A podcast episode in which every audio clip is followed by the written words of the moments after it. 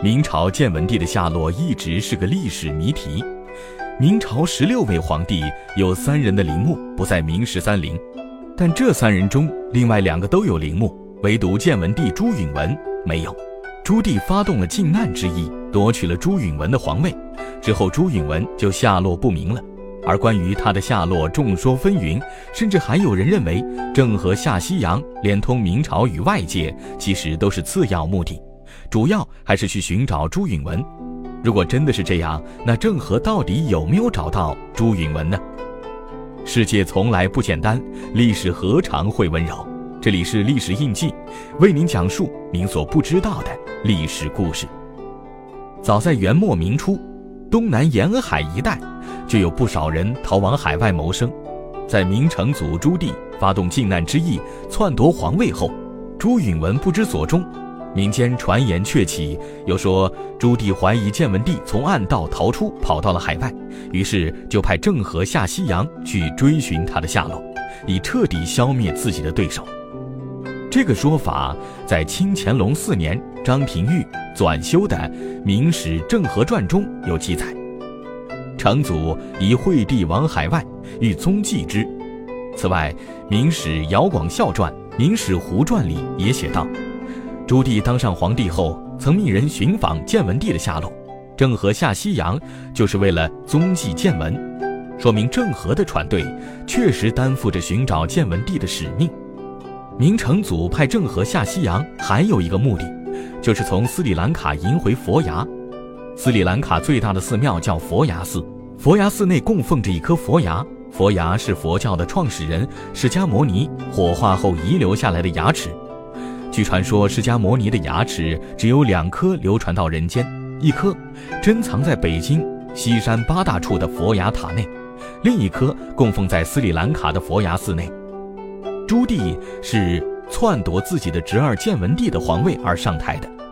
他兴师动众地想迎回佛牙，主要用意就是为了证明自己的正统地位，以平息民间的不满和反抗情绪。这一做法，前代帝王就曾使用过。当然，明成祖派郑和下西洋，还有要兵抑郁，是中国富强的目的，以招来诸藩来朝，发展与诸藩的友好关系，希望以外交手段来巩固自己的地位。换句话说，就是宣扬明朝的国威，这是明成祖派郑和下西洋的军事目的。正因为这样，郑和在执行明成祖交付的暗访建文帝下落之余，还便利诸藩国宣天子诏。明成祖曾宣称，郑和下西洋的目的是为了宣教化于海外诸藩国，导以礼义，便其夷习。可见，他这样做是为了防止外来威胁。实际上，对中国历朝政权造成威胁的，大多来自陆地上的北面。明成祖就曾数次亲率大军北征，除了东洋日本的倭寇骚扰我国沿海外，无论是南洋还是西洋，郑和下西洋所到过的海上诸国，从未对中国造成威胁，说明明成祖对海外的威胁做了错误的估计。持续三年之久的靖难之役，使天下百姓疲于兵旅，社会经济残破不堪。而明成祖又急于封赏靖难功臣，增设五位百司，以巩固新生的政权。不久，又发兵八十万攻打安南、大兴土木、迁都北京等等，财政耗费巨大。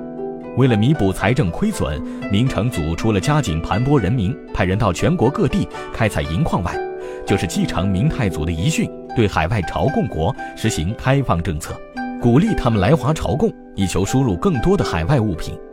所以，郑和下西洋还有商业的性质，也就是经济目的，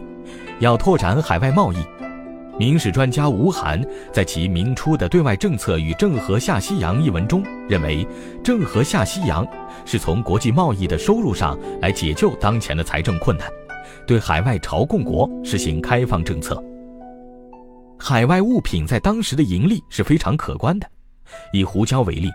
明政府给贡使的定价是每金钞两贯，而支付给京师文武官员充作俸禄的是每金一百贯，一进一出，盈利五十倍之多。所以明成祖才会采取各种措施，招来海外诸国来华朝贡，甚至不惜巨资派郑和下西洋，携带敕书及精致手工业品，遍赐海外诸国。欲国家富强，不可置海洋不顾，财富取之海洋，危险亦来自海洋。这是当年郑和劝说仁宗皇帝保留舰船时的谏言，可谓字字千钧，把海洋与国家富强、国家安危联系在一起，反映了当时社会高涨的海洋意识。